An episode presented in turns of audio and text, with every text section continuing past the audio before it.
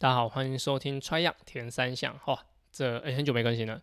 然后这次更新主要就是找了老战友，对，不论以前的老同事啊，以前的呃以前比赛的伙伴，就维珍来到节目里面。那其实从很多角度去探讨，说是他现在在进行教学的部分，因为嗯、他带的是基层的选手。那虽然我之前出国的时候我是带亚运队，那亚运队其实 教练很轻松，就是。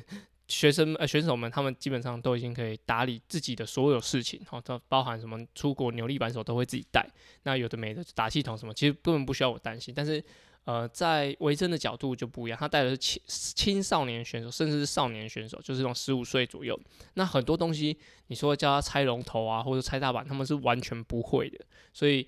呃，当呃这样出国的立场是会不一样，所以他紧张程度也不同，所以我们也做了很多赛前的讨论，说，诶，怎么样去带这些装备啊？那怎么样的内容，或是说训练的方式，或者说整个流程、整个行程怎么安排，对于这些青少年选手是比较好的。所以他其实经历了比我还要辛苦的一些阶段，还有挑战。所以在这次的 Try to Go 三项玩不完的节目里面有访谈他的一些内容。那我觉得。